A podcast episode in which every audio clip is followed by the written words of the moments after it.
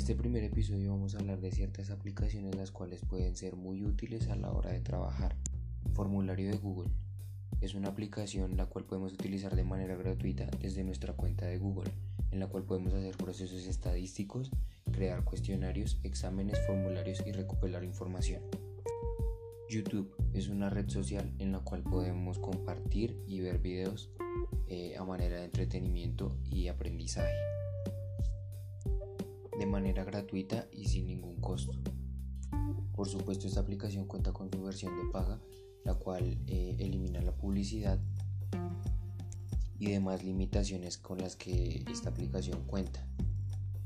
WhatsApp es una aplicación de mensajería de texto en la cual podemos recibir mensajes y enviarlos de manera gratuita. Esto por supuesto en su tiempo fue una gran innovación ya que antes acostumbraba a cobrarse por la mensajería de texto. Las herramientas de web 1.0 es un tipo de web estática con documentos que jamás se actualizaban y los contenidos dirigidos a la navegación HTML y GIF.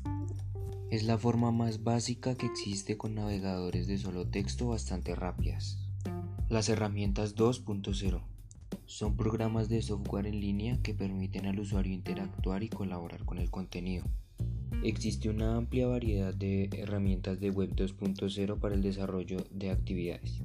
Estas poseen ciertas ventajas como la facilidad de uso, la posibilidad de interactuar en tiempo real y la oportunidad de crear comunidades de aprendizaje dinámicas y la de crear experiencias de inmersión a través de escenarios 3D.